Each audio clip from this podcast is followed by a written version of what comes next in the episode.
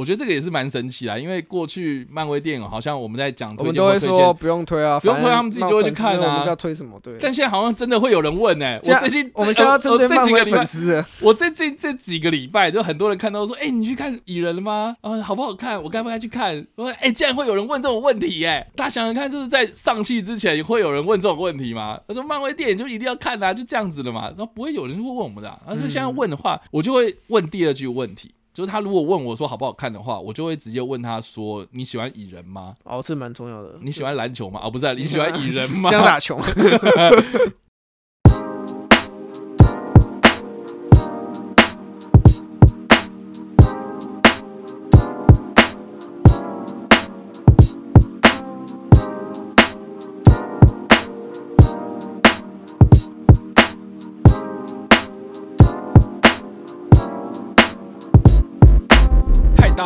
叉叉 Y 跟你看电影，让看电影更跟。我是叉叉 Y，我们现场还有 Jericho。是的，看我们两个组合，知道说我们的跟你评电影的组合又回来了。今天我们要评论的电影是《蚁人与黄蜂女：量子狂热》。好的，作为漫威电影宇宙的第三十一部作品，第五阶段的第一部作品，我相信大家应该都累了啊，说出大家的心声了。对，因为我最近看到很多人就是。出现一个蛮有趣的现象，回想过去这个五年前、六年前，我们在看漫威电影的时候，很多人可能冲当天首映的当天场这样子，所以变成是现在好像蛮多人有出现所谓的观望这件事情，是我觉得蛮不可思议的事。就是你在前几年在看漫威电影的时候，你好像很少会说什么我要再稍微观望一下，我要稍微就是哎你先去看，然后我再看你的评论这样子，对，就好像哎。欸哦，上了哦，就是急迫性。我觉得很多人可能对于急迫性，以前以前大家知道，你可能光是你要买第一首映第一天的票就要抢，对，现在就是没差，反正根本不会有人看，反正根本不会，就是根本不会到要抢的地步，就是你就是想要看你就订就好了。然后很多人也是等到第一个礼，很第一礼拜过评价开始陆陆续续的出来了，甚至有些国外。呃，适应一些媒体会先出一些评价嘛，然后传到台湾，然后有些人就说，哎，这个评价看起来我看 Disney Plus 就好了哦。而且按照我们这个现在出片的速度，我想我们这个影片出了之后呢，它应该也上 Disney Plus。哇，我们的评电影从院线电影变 串流电影，也不是我们真有电影，我们一定会屌。对对，但是不管怎么样啦，就很明显看得出来说。漫威热潮或是超级英雄电影的热潮好像已经退烧了，嗯，而且经过了一场疫情之后呢，感觉大家对于这个电影的关注度啊，哦，好像还是回归到就是娱乐本身嘛。那如果电影本身的娱乐性没有很高的话，那我为什么要去电影院看？我相信很多人可能会不同意我的说法啦。哦，但是你要想想看哦，大部分的观众他们对于电影这个娱乐需求来说的话。他们确实是追求声光效果了嘛，所以其实我觉得这个现象其实也反映了台湾普遍观众，就是一般大众啊，呃，一般大众对于电影这件事情来说啦，哈，我自己是觉得好像不是这么单纯的要去欣赏一部电影作品，反而是跟话题。对，我觉得以往这种院线片很长一个大家讨论点，就是因为大家如果记得在一二零一九年就疫情爆发之前，在台湾来说的话，几乎每一个礼拜都有一部好莱坞大片，是或者话题讨论度很高的的一些主题性的电影，非常的强了。对，然后那时候大家每个礼拜就是哦，这个月可能有漫威，下个月可能有些日本的动漫什么，那非常多非常多的这种电影，在每个每个礼拜都轮番上阵。可是现在变得是在疫情这个期间，大家已经开始觉得哦，好像看电影，我很喜欢看电影啊，但是就算。我不看好像也没关系，而且现在开始 Netflix 各大串流串起嘛，我现在看不到国外有些搞不好直接上 Netflix，我看大家已经开始习惯看串流的一个习惯之后，变成是大家还是可以追所谓的热潮，但好像没有必要到戏院去追这个热潮，就是那个话题好像没有那么急迫了这样子。对，所以反正反正就算我没看，其他人好像也没看，所以我也都觉得就是讨论漫威电影啊，讨论电影本身比讨论电影它所制造出来的周边效应还要来的。没有人想要在乎这样子，对，我觉得电影本身越来越，应该说这个现象越来越明显。所以一样啦，我们这个影片呢，还是会针对无雷跟有雷的讨论，还有最后推荐或推荐，还有最后面我会分享我们认为这部片里面的尿点呐。那一开始我们就先进入到无雷的讨论。那上一次是我先嘛，那这次就先让 Jaco 来好了。好，就是以我的角度来看，因为虽然大家可能已经不 care，就是漫威可能。现在芯片啊，或我我相信，因为我相信很多人还是会觉得说要开始观望嘛。是，从之前第四阶段开始就出现这样的现象嘛，嗯、然后现在也是这样子，但是我还是选那个选择在第一天，然后就去冲首映的人。然后看了 IMAX 版啊，真的假的？对，我第一天就去了，我真的是提前就预购了。真正的铁粉，真正的铁粉，就是对我来说看电影，我有可能是因为我们现在录 podcast 什么的影响，但就是对我来说看电影就是去戏院看啊。我干嘛要等两三个月然后再串流看？为什么？对啊，那个效果其实就不一样嘛。你不管这部电影好不好看，但效果就是有差嘛。嗯，所以我就还是去看了。但其实我看完之后，我觉得我对于《蚁人三》这部作品，我给他最简单的一个评价就是，他其实做了很多第四阶段粉丝想要看到的事情。但反而现在不知道为什么粉丝不爱了。啊，你觉得过了吗？我觉得不是过，我觉得是啊，讲白，我觉得漫威粉丝就跟星战粉丝一样难讨好了。现在，我觉得他们现在开始出现这样的现象。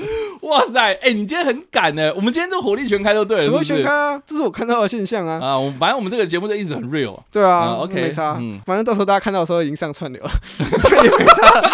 到时候很大也不会骗。OK OK，对，反正因为我看到的是《蚁人三》，对我来说，我看到他很认真的在铺主线，而且大家也知道，就是《量子狂热》这部作品要带出征服者康嘛，嗯，所以知道肯定是跟未来的主线有关系的。那第四阶段最多人诟病的什么？就你为什么都不讲主线？你一直讲一些阿里阿扎的什么上气、什么永恒族那些我我更不认识的人，你为什么不告诉我我们现在的萨诺斯是谁？为什么不去讲这些东西？然后这一集蚁人，然后他开始去讲了，然后大家会觉得说，你为什么要讲这些东西？我想要看蚁人啊！我我觉得，哎、欸，等下这个情况是不是开始转变了？因为我确实在第四阶段听到，比方说我身边的朋友或者一些网络上的评论，最多人讲的就是，哎、欸，漫威为什么要开始讲一些？我们根本不 care 的事情啊哈，那为什么不把那些我们 care 的事情，比方说哦，洛基影集留下来的伏笔，你怎么没有继续讲之类的，或者说哦，旺达与幻视，你有没有继续延延伸下去？可是中间是出现了哦，黑寡妇的前传，嗯，然后又出现了哦，上期这些作品，很多人会觉得 what the fuck，然后就连我朋友也是，我朋友在第四阶段的时候，他最常就是哦，这个片如果跟主线没有关系，他就不想看。哦，是哦，对，他就说啊，这部片有必要一定要现在看吗？不是啊，他他会去特别。在意说他是不是主线故事？对，就比方说他去查一些资料，这样。对，就比方说这部片，就可能他可能带到像像以我们以蚁人三为例，因为他带出带出征服者康嘛。Uh huh. 所以如果你未来要看漫威，你未来还要看漫威的话，你至少要了征服者康是谁。Uh huh. 然后也铺很久，终于要出来，所以他会觉得哦，就是要来看康嘛。可是像哦上期那种，可能就是。离主线还非常非常远的那种，他未来一定会成为主线，但可能还要可能两四到五部电影，他才会真正进入到主线剧情。他就觉得那我好像没有必要急着看啊，我等到他确定要进入主线那一刻，我再去补就好。反正现在串流那么方便。不是啊，那那所以他这次有去看吗？他这次有去看，因为是因为康嘛。哦，他因为觉得是就是在讲康。我现在很多身边很多朋友就是说，哦，就是为了看康。就是让他去看《决战三十八度线》就好了，金牌选手也可以的。他去看《金牌选手三》啊，对，他在看《洛基》啊。我觉得很多人就是应该有很多人对于这部作品的想象的期待都在康身上。嗯、然后，但是我们在看之前，当然也听到很多，就是我们有我是看完场，所以其实白天很多评台湾的评论就出来，就觉得、哦、很无聊啊，为什么这么拖啊？怎么？可是我自己看完，我自己是蛮喜欢的。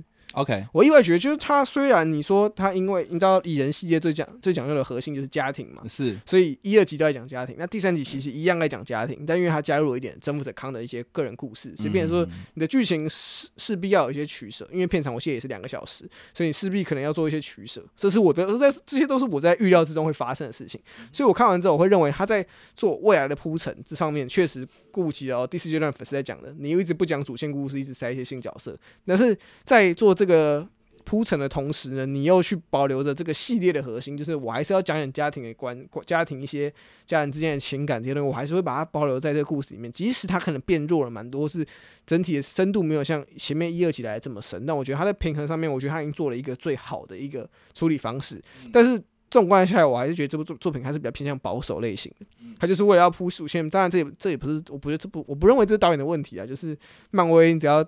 如果大家已经看了三十一部了嘛，如果你每一部都有看到，只要遇到这种要铺主线的故事的的电影，那故事就会变得很保守，OK，就变得很简单，或者是就尽量我们把新角色带出来就好了，你不要去搞阿里阿扎的。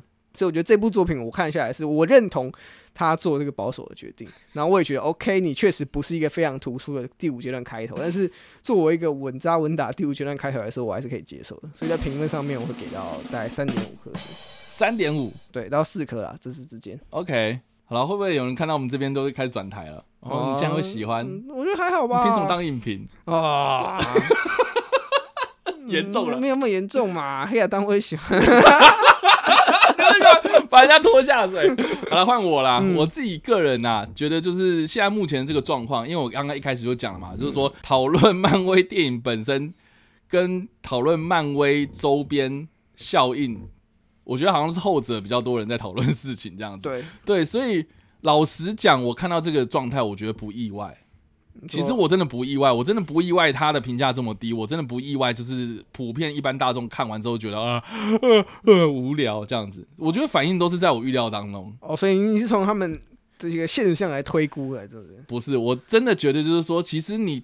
看之前的蚁人第一集跟第二集，我觉得类似啊。哦，对，情况是。其实我觉得真的是完全类似，因为你知道第一集他刚开始出来的时候，很多人就说什么哦，我比较喜欢看蚁人第一集啊。现在很多人就开始这么回马枪讲这种话，我是觉得啦，就是说你把时光倒流回去的那个时候，对，很多人就会觉得说蚁人哎怎么那么无聊，尤其是蚁人二的时候最明显，蚁人二更明显，就是很多人就觉得说啊，我要看复仇者联盟嘛，一大堆人啊，我要看钢铁人，我要看美国队长，可是蚁人他相较之下就是比一个比较边缘的角色嘛，所以。嗯老实讲，我真的不意外。对，真的，我只是觉得到了现在这个时空背景，嗯、因为你要去铺成征服者康，嗯、那康在一个相对，我觉得啊，我觉得对蚁人本身不公平的，嗯、就是相较比较边缘的角色来说，你放在一个啊、呃、这么宏观的一个世界，那个定调上面，我觉得一般的观众可能就是没办法吃下去这个调性。哦，对，对，所以我觉得啦，很多人可能抱着错误的期待，嗯，去看这部片，因为。我觉得蚁人他的故事本来就是回归在家庭亲情，对，然后甚至有时候有一些爱情的东西在里面。他其实就是专注在斯考特·朗这个人身上嘛，对。所以我自己是觉得说，他其实回归到故事规模比较小的一个格局当中这样子。所以当他要去带出这个反派的时候，你就会觉得说，哎，好像哪里怪怪的。对。另外再加上说了，因为这部片它的编剧是找来了之前有编过《Rick and Morty》的杰夫·拉夫尼斯，就是他的名字很有趣，就 Love。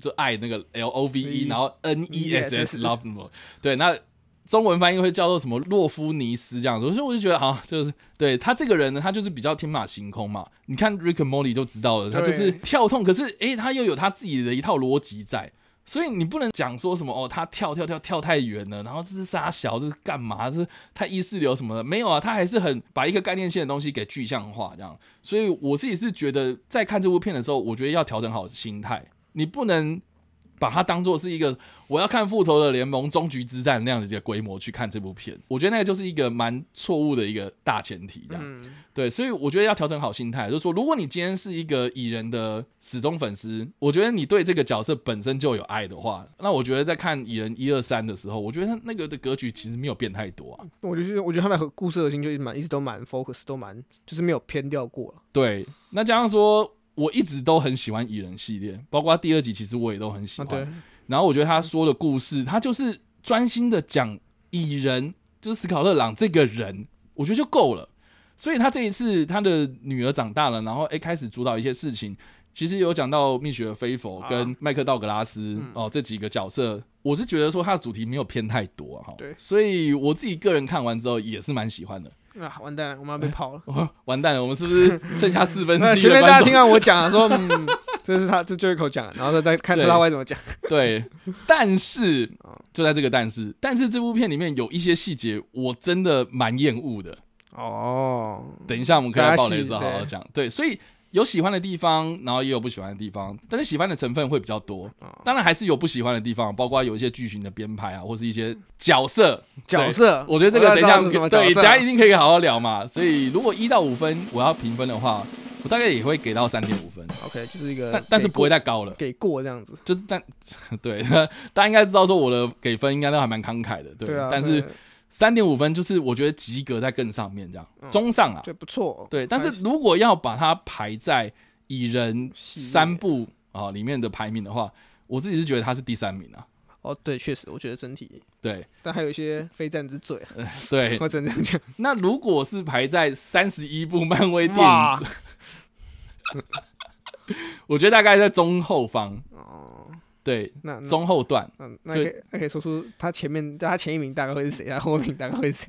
前的话，这样子可以知道他大概在哪个区间。你说比谁好？就比方说，他前面一名比较好一点的是谁啊？比他烂一点的是谁？我觉得一定比惊奇队长好看嘛。哦，这个这个不用说，这没有一部电影，没有一部漫威比惊奇队长难看的吧？没有吧？好了，我觉得如果是拿第四阶段来看的话，我觉得比永恒族好吧？好，OK。我觉得他的评价是不是跟永恒族一样惨？不是惨啊，就是差不多。但是我觉得，如果要拿哎，之前我们有评过，然后我们两个也其实蛮喜欢的。失控多重宇宙的话，我是觉得差不多那个 level 哎。哦，差不多。对，就是有点真的吗？但是因为失控多重宇宙就是奇异博士第二集嘛，对。呃，我觉得会比较好一点，是因为好像没有一个特别讨厌的东西。对，他可能就整体就蛮平均的，虽然没有特别突出，但就是至少都在一个到点。到点上，但是量子狂热里面有非常讨厌的东西，是有些很高，有些很低，这样。对，那个起伏比较大啦。对对对，起伏比较大。所以好啦，这样子，怎么在无雷的状态之下，我们已经分享完了，这样，那进入到有雷的部分。所以等一下我们会讨论到剧情，也就是会爆雷，所以还没看过的朋友前面斟酌。好了，其实我能够完全理解，就是国外媒体评价为什么会如此的炸裂，炸裂的差。是因为我自己是觉得这部片它有太多那种天马行空的世界观，而且对于康还有蚁人的剧情的篇幅，我觉得它的平衡不是抓的这么好。对，我觉得它确实它断点蛮明确的，就是它蛮大一部分的比例为了要去讲康过去的故事，啊、所以有时候可能会跳到就是蜜雪菲佛过去就是在量子领域跟他相处的过程，相处的过程，然后可能哎。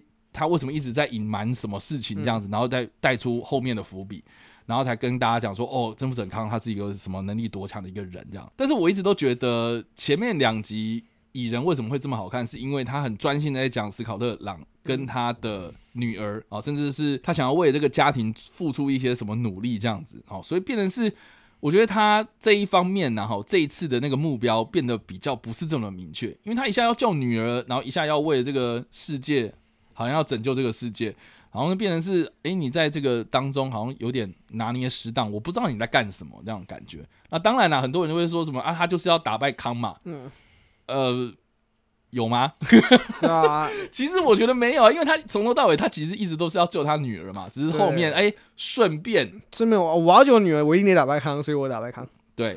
可是他好像不是什么，好像舍身为己的那样，对、呃，好像不是那种舍身为大我那种感觉。对，但这这点是我蛮喜欢演的原因。对，我觉得我们先分享一下，就是我比较喜欢的桥段。第一个，我个人非常非常喜欢的就是他跳到那个量子领域，然后开始出现很多霍兰女，他自己个人很多分身出来的时候，哦、我觉得他其实是把。量子领域、量子理论、什么量子纠缠这种东西，给具象化的一个很棒的一个事情。好啦，我们现在又要讲那个科学概念了，是不是？对，大家可能会说，哎，你刚刚说那个霍兰率是什么东西？其实量子这个东西呢，大家不要觉得什么好像很深奥，它其实就是当我们在一个微观世界，围到一个不能再围，就是很小很小的那个，到了原子还要再更小那个领域的时候呢，它其实就是所谓的量子领域啦。那为什么叫量子？因为我们在可观察的这样子一个物理世界当中的时候，呃，其实就是一个一个粒子嘛，哦，什么原子配什么原子，然后组合起来，然后就是变成什么样的东西嘛，就是这个我们一般在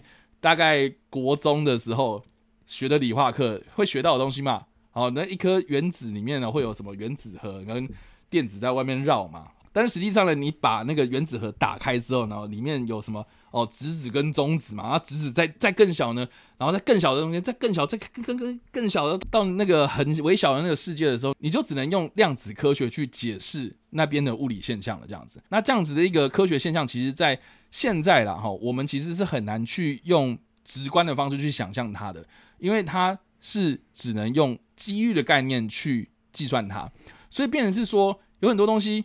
它存在在这个地方是为什么？是因为它的几率比较大，而不是它这个东西存在在这里。好，所以这个就是所谓这个量子科学会让人家觉得非常非常诡异，也比较难理解的一个部分啊。所以为什么它进入到那个地方，然后出现了很多蚁人，是因为在那个领域里面呢，有很多不同的可能发生哦。所以他意思就是说，当他要去做一个抉择，一个任何一个决定的时候呢，他就会分裂出一个新的。蚁人出来，这就是为什么漫威电影宇宙到了所谓多重宇宙的这个领域的时候呢，就开始讨论什么啊量子纠缠，然后一定要把蚁人放进去这样子啊，就是因为它是探讨微观世界的一种我们现在科学上面用的方法这样。哦，所以我觉得在那个地方哦，它出现的那样子很多很多不同的蚁人出来的时候，我自己是觉得，哎，它某方面程度它实现了现在量子科学的一个算是概念吧。道，所以他把它具象化了。我自己个人很喜欢，而且我自己是觉得他到最后面，哦，全部人都一起帮他说，哦，他是要为了女儿，他是要为了 Casey 这样子，然后一起大家一起往上这样子。我觉得他其实也是呈现的，就是量子科学里面几率越来越大，越来越大，然后逐渐变成是一个啊、哦，我们观测出来的一个结果这样。哦，当你去观察它的时候，这个就是所谓的什么量子崩塌了。哦，就是那个几率到了一个最高最高的状态之下呢，啊，变出一个结果，哦，就是那个，就是一个确定性的东西。对对对，所以很多人呢，就是在解释量子科学的时候，可能会讲到什么啊，薛丁格的猫啊，啊，啊，或者是什么一些概念性的一些思想实验。哦，其实都不是这么的准确。我这边也要严重的控诉哦，就是说有些频道他们会用薛丁格的猫去解释这个量子科学，我觉得那其实是不太正确的。哦，哦，很大原因是因为当初薛丁格他讲薛丁格的猫的时候，他其实是要去反讽量子科学的荒谬。哦，他认为他是他是去反驳人家，所以他用这样的方式，你会觉得说，干这杀小。可是后来很多人就拿薛定谔的猫来变成一个支持的论点。对，这个其实不是哦。哦，其实有另外一个说法哈，就是这个量子科学家他们很常用的一个例子，就是说量子科学它有点像是说，哦，我们观察到一个正电的粒子跟负电的粒子，哦，但是在我们还没有观察它之前呢，它是同时带有正电跟负电的可能。哦，但是当我们今天去测量它，它就有可能是正电，然后另外一个就是负电这样子。哦，哦，这种感觉就是有点像是我今天把我的鞋子，嗯，啊、呃，我左脚的鞋子跟右脚的鞋子嘛，它们一定是成双成对的嘛，对，它们放在一起，它才可以穿嘛。嗯，可是一定是一只是右脚，一只是左脚，对，所以我把它这个一只左脚，一只右脚分别装到一个鞋盒里面，然后我给 Jericho，嗯，然后一一盒给我，嗯，所以我们两个同时都有可能拿着。右脚的鞋子跟左脚的鞋子，对，在我们没有看到，在我们没有打开，但还没有打开之前呢、啊，我们都不知道，不知道，就是一个可能性嘛。对，所以呢，今天 Jericho 跑到北极去，嗯，我跑到南极去，嗯，我们同时打开，嗯，你就会知道说，哦，你打开是哦右脚的鞋子，嗯、那我就知道说叉叉 Y 拿的是左脚鞋子啊，对，对对对，就是这个样子。所以在你还没有打开之前，它是同时有可能是左脚，有可能是右脚，就是这么简单。那其实很简单，这概念其实对，其实概念就是这个样子。所以意思就是说，在那个霍兰绿的那个领域当中，为什么会有那么多蚁人？就是因为蚁人可能会做出不同的决定，然后去拯救 Casey 嘛。对，对，所以最后面变成是说，哦，我们意识到就是说，我们都是要 for Casey 的时候，哇，大家一起集中这样，集中在那个目标上面。我觉得那个就是很巨观的一个呈现。那我觉得不得不说，如果听完这解释，你会觉得说，那其实他就编剧在用科学来讲亲情这部分，其实。意外做的很有深度，对，所以我自己是觉得他其实跳脱了某种哲学领域哦，就是说，呃，我们科学的本质其实是要去解释我们可能非理性的某一个状态哦，就是说亲情它无法量化嘛，然后爱呀，哦，我们生活在这个世界上面所有的付出，然后人类为什么会存在这种东西，这其实都非常的。你知道哲学性的问题，对对，可是我们今天用科学的方式，好，比如说我们去计算谁谁谁在什么什么位置，你的爱能不能量化？好，我对你的爱有百分之五十趴，哦我对对我老婆的爱是百分之百的趴，对不对？那可以可以这样子去比拟嘛？好像不能这样量化嘛？哦所以它变成是说，它需要用电影的这种媒介。然后去具象化某种概念性的东西，我觉得这个就是为什么我个人蛮喜欢量子狂热的一个很大原因。哦，他用理性的东西去呈现感性的，他想要呈现感性的东西，但他用理性的媒介去呈现它。对对对，所以这个是我觉得这部片在编剧某方面其实蛮用心的地方。对对，但是但是但是就在这个但是，但是有时候有些东西我会觉得说，他好像是为了搞笑而特别跳出来的东西。哦，现在现在强调的是。人的吗？哎、欸，等一下，对，好，我先讲一些，就是我自己个人是蛮喜欢的几个角色。OK，第一个角色我自己是蛮喜欢史莱姆吧，就类似果冻，他好像叫威洛吧，我记得。对，就是他一直很在意说你身上有几个孔这样。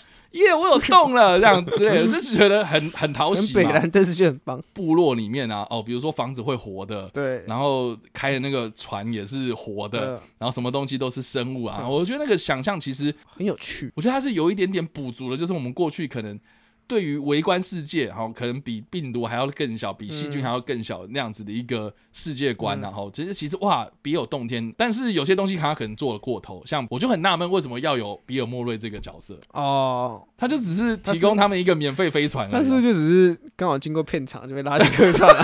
他看起来很像这样啊，这样就很奇怪啊。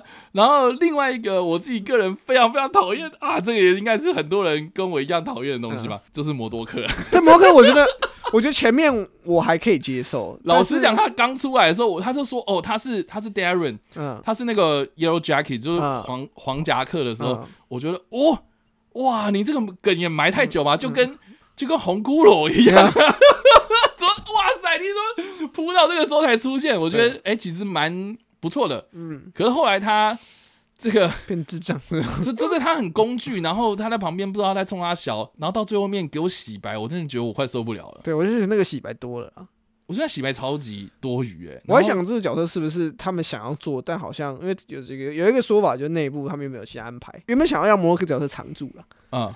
然后，但是后来经过就是内部的适应表现，他认为说摩原本是原本的剧情安排是让摩洛克去跟蚁人他们去一起打败征服者康，然后他借应该他利用蚁人，然后逃到回到真实世界里面。然后呢？然后就好像评价很差。不，他真实世界然后有摩洛克，就是他想要让就是让摩洛克回到就就离开量子领域。原本的安排是他就是让原本是康的副手，然后后来他也受不了康，然后就想背叛康，所以他就利用跟蚁人一起联手，然后回到量子领域，然后再铺成未来可能就是。在真实世界会有这个摩洛克这个角色存在，但内部就觉得哦，这个好像太多余，但是角色又已经写了，所以可能最后才转成这种比较蛮更硬的方式来把它收掉了。哦，就让他洗白，就是洗白，然后把它收掉。不是，我觉得他理由真的很瞎，就是说哦，我为了我也想要当复仇者联盟，我也想当英雄，你是复仇者联盟了哦，对，你是，我觉得很瞎，就有点，有点，我觉得那个调性虽然维持在他这一次整个呈现蛮靠背的调性上面，但是。就觉得说，等一下这个角色就只有这样吗？那你干脆就把它拿掉，其实也没什么影响。哦，天哪！对啊，我真的不行哎、欸。我真的我也是对我前面还蛮喜欢的。应该应该是这样讲，就我觉得摩多克一直以来就是我在看美漫的时候，嗯，一个非常非常神奇的一个角色。我一直都觉得他很魔性这样子，我觉得很有潜力跟发挥空间的一个东西这样子。然后我也很难想象的说，如果有朝一日漫威他们真的要做真人电影的时候，他们要怎么样把摩多克给真人化？然后结果是用这样的方式，我真的无法接受。对，因为因为其实，在漫画里面，我觉得他他其实就是很简单，原本是一个疯狂科学家，然后他为了要去获得宇宙魔方的一些技术哦，所以他就选择。来加强自己的脑袋发展，然后到最后面，哎，失控了，然后变成是脑袋很大，然后哎，身体还是小小的，这样变成一个极端不平衡的一个身体比例，这样，所以才就变成是摩多克。然后他的这个简写呢，也跟电影里面所讲的东西一样哈，就是 M O D O K 嘛，然后 Mental Organism Designed Only for Killing，这样，就是只会进行杀戮的精神有机物，这样，所以它里面就是有。稍微吐槽一下嘛，就是说，哎、欸，那怎么会叫摩多克？应该叫做 Mordock 这样子吧，因为 of kill 嘛，那种感觉。嗯、所以我就一直觉得，哎、欸，他应该是有很好的发挥空间，只不过好像就是搞笑带过这样。对，而且他应该是要一个很有威胁性的角色，然后就出来就说，Hi，Hi，Scott，就是我，我你知道那个时候大西看到的时候，他就偷偷跟我讲说，哎、欸，他怎么长得那么像弹头人这样？因为他最近在看那个《邪猫剑客》第一集。哦然后说怎么那么像那个东西，这样，就我在想说，天哪！那其实一开始我在看的时候，就是我跟我朋友在看嘛，然后我们对，我们对摩托克就还是一开始觉得哦，干北北然后后面就哦，等一下你不要，你他好烦哦，把镜头还给威洛，他比较好笑。对啊，我觉得好烦哦，就是后面有点太多余，真的后面到后面，尤其他跟 Casey 那一段有点拖太长。对，我会觉得他就是前面来说他还表现还不错，但后面我不知道是漫威要求这一次要有摩多克，还是他们。原本写的摩多克，但是剧情被漫威给改了，所以变成是用这样的方式来收尾。对啊，确实有很明显的问题，就看得出来这个角色，如果你只是要这样，我不觉得他会想，我不觉得应该要把这角色在这时候拿出来。你可以用其他角色带过，要不然就是他坏到底嘛。对，要不然就是你要坏坏到底，然后可能就像我觉得就像他是自杀突击队集结一样，就是说你可以像比如说黄鼠狼到最后面，哎、欸，他其实没死。对，我觉得就够了。如果你现在要硬要把他洗白，然后用他去领便当，我自己就觉得就是说。那他出来一下下干嘛？对啊，你大不了不要，大不了就不要用他。所以我一直我一直我自己的推测可能是他们想用，然后用了写了一个剧本之后，漫威说不行。但是你剧本又已经写了，嗯，就是就是，可是我要想办法收这东西。哦，所以这特效已经做下去了。对，我觉得是最后面被迫要改剧情，但是说真的，我要怎么收我也不知道。就是原本的安排可能是要安排他在常驻，但是漫威觉得这个这个东西不好。对啊，就被迫腰，我觉得有点被迫腰斩的味道啊。所以纵观以上啊，就不管是摩多克还是迪尔莫瑞这两个角色，嗯、我自己是觉得我好像得出了一个结论，就是说这部片里面这两个角色好像有跟没有根本没差。对，对所以我自己是觉得这个编剧然后呃杰夫·拉夫尼斯呢，他做的东西好像有点过头。啊！但是我不知道是不是漫威他们一定要安排他去做这件事情，嗯、所以他去编出来这个硬加进去的这个角色或者剧情这样。嗯、所以我自己是觉得整个的那个整体来说呢，就是我刚刚说的嘛，失衡嘛。对、哦，你那个。篇幅的比例调控上面，我自己个人是觉得好像怪怪的，就就就是这样子。嗯，好，所以如果撇除掉这两个东西的话，那我觉得这部片它真的是太棒了。对，啊，不管在节奏的掌握上面，或是篇幅的设计上面，然后又带出了一个这么强大的反派，那我自己是觉得，那他任务就达到了，我觉得这样就够啦，你不用讲太多了嘛，就这样嘛。但是呢。我好像发现也蛮多人对于康这个角色也蛮多意见不满的，对，就是说可能要谈到就是电影 电影结束之后开始跑片尾片段，然后很多人就是把他比把这个蚁人三量子狂热比喻为就是猛毒的血蜘蛛，都看了很久的预告片这样。对，可是我觉得就是针对现在我们来谈康嘛，我对针对康这点。嗯我不得不说，这一次的康真的是，就 Jonathan Majors 演的非常的到位。OK，有一次最后片尾片段，那个短短的几秒，我直接被他吓死。哦，真的吗？就是他后面有一段，就我们要讲片尾片段，如果还没有看的话，人可以快离开。OK，就是有那个那个康的康之议会嘛，就一堆康嘛，康理事会。对，就是真一堆人嘛，然后可以看得出来，就是 Jonathan Majors 他每一个演出都不一样。嗯，那个细节我觉得就是很让我期待未来发生。那很多人会认为说，我以为这个康就是我们要打的那一个。那实际上不是，但我其实一开始就觉得这个应该不是，所以我就没有抱持太多的想法。我觉得很多就是最后谈回主线，就是虽然这一部虽然看起来是在讲主线，但最后还要告诉你说没有，你现在等的不是我们要找的那个。对，所以很多人觉得是不又要再看几部铺陈才看得到那个，但我觉得就是心态问题啊。对啊，就不用，因为它就是第一部啊，啊你们急什么？不要急嘛，就是对，因为就像是很多人看到洛基影集第一季最后面的时候，嗯、其实也有一个康嘛。对，我们都说他是他是。他是什么康？好康、冲康、冲康 之类的，塞康之类的，然后反正就是那个康嘛，那个康，它很明显，它就也不是现在我们看到的这个康嘛。对。然后这个康也很明显不是未来在康之王朝我们要去打的那个康嘛。对对，所以变成是说，哦，那这个康理事会好像就是。会有一个什么很重大的可能才是事件发生这样子，所以这个可能会带到接下来这个康之王朝复仇者联盟啊，它里面要去对付的这个主要的大反派啦。哦，所以我觉得还不用急啊，就这样子嘛，慢慢来嘛，先看嘛。然后我觉得他最后面第二个片尾片段，他其实也是带到了洛基第二季嘛，对，今年上线，今年会上线的洛基第二季。对，那有看洛基第一季的，应该都知道说，其实他已经把多重宇宙这个概念已经带出来，而且。我也是蛮强烈建议，就是说大家在看《量子狂热》之前，可以先去看《洛基》第一季。对，哦，不是因为他跟洛基有关系，有啊，那个康的演员最近跟洛基有关系啊。对啊，他是呃另外一个洛基。对啊，他打他徒弟。怎么样？那个题外话，对我我只是讲说，就是他先把多重宇宙的概念先跟你讲清楚了，嗯、哦，所以。你不要再讲说什么哦，那个看电影为什么要做那么多功课？我觉得还好啊，没有啊，他就是先让你补足了这样子一个概念之后，你再去看这部片就可以比较好接受了嘛。对对，所以为什么会有那么多征服者康在那个康理事会里面，然后大家就想说杀小这样子？我自己觉得说，那你可能对于多重宇宙的概念还没有建立起来嘛？对，大家对于就是这样。我觉得很多人不懂，第一不解就是我好像不太理解这个概念是怎么运作的。对，然后第二个就是我觉得我以为我看的就是那个大魔王，结果发现是大魔王背后还有一群大魔王。怎么现在又有康？然后就第二个片尾听到，哎，怎么又有康？怎么又有康？然后说啊，这是洛基，这是什么？很多人可能没有看，然后就觉得哎，这什么东西？对，所以我自己是觉得，好像看看看看到后来，对不对？我觉得漫威就慢慢浮现了一个很。很大的一个问题啊，哦，就是说现在他已经把影集的这个部分纳入正史了，这样对哦，所以很多人可能在看电影的时候，他有很多那种补充知识没有没有被建立起来，或者那个概念没有被建立起来的时候呢，他很容易就会觉得说不好看。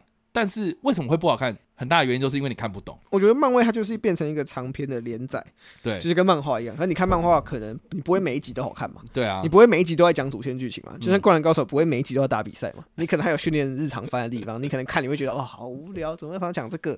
可是像漫威就是哦，我像有一些就是比较日常番的东西，我就是一些新角色，然后是我就一些在铺陈，比如说比赛前的那个特训，大家觉得啊，我要看比赛，不要看特训，我要直接跳到比赛的地方。嗯，可是电影嘛快转，漫威现在还在连载，你不能快转嘛？很多人就觉得说不行，我想。想要看那个精彩，就是大家对于这个连载的接受度已经越来越低了，大家越来越没办法接受说你有所谓的铺陈的时间，你要么就是步步都是精彩，要么就是把这个集数给删减一点，而且其实我还要看影集，像我一些朋友应该也对哦影集好像已经有点有点负荷不了，或者觉得说、嗯、哦我好像没有必要看，反正就是我确定它跟未来会有关联，我再看。嗯，对，所以其实。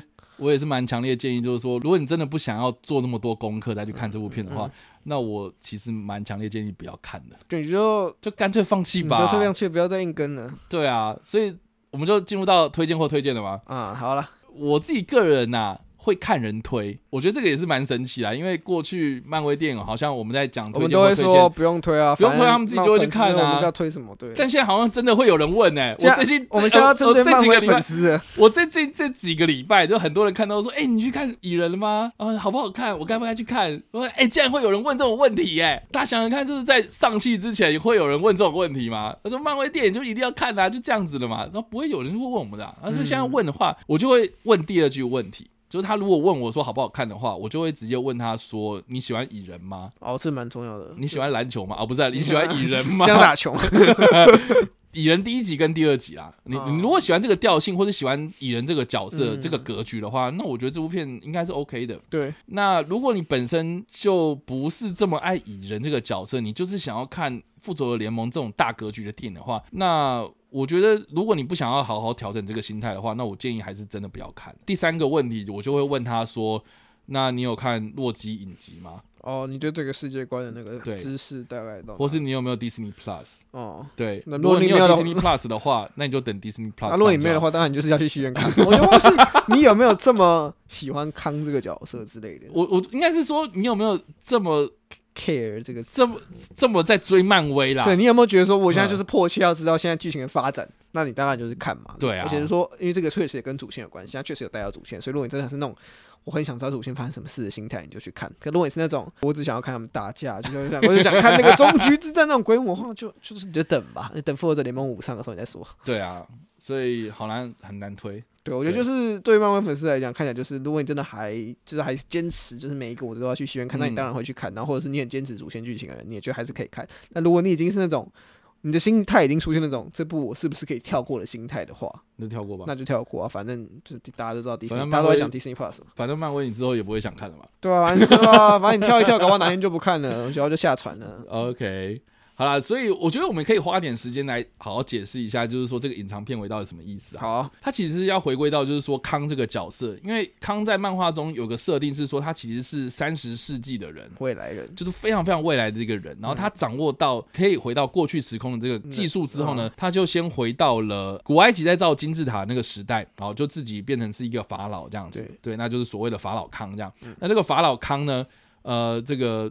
在在位期间呢，就突然被穿越时空到那个时代的惊奇四超人看到了。那因为他其实，在三十世纪的那个时代的那个设定呢，那个康他其实是惊奇四超人那个惊奇先生的后代嘛，等于是后代看到了他的祖先，然后在很久以前的那个时候呢遇到了，然后结果哎，惊奇四超人就是把他打败了。然后把他打败之后呢，这个法老康呢就又穿越时空到了某一个地方，这样子。因为康在做任何一个穿越时空，或是他在做任何一个决定的时候呢，他就会出现一个变体，也就是会出现另外一个康，这样。所以其实为什么会有那么多康理事会里面的这些康，啊，就是因为他做了很多很多决定，然后分裂出来的这些角色这样子。但是这些角色他们的目的呢，都是想要去征服那个时代哦的一切，这样，所以才叫做征服者康啊，这个是他的一个共同目标了。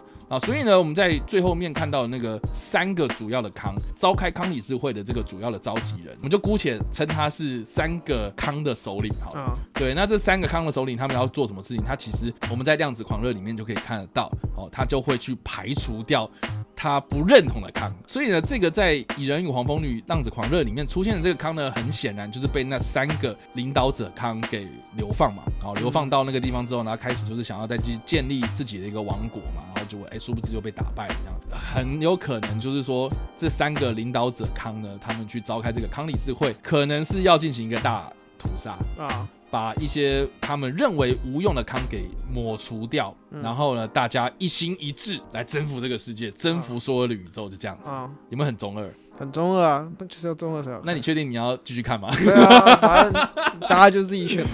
对啊，所以好不好？就已经大家预测差不多是接下来的这个走向嘛。那我觉得复仇者联盟啦，或是漫威电影宇宙，他们现在走到这样的一个地步，他们很显然就是也在做另外一个很重大的抉择。对对，那我们就观看接下来 K E V I N 要怎么样去演算这样。对，下一部作品应该就是《星际异攻队》。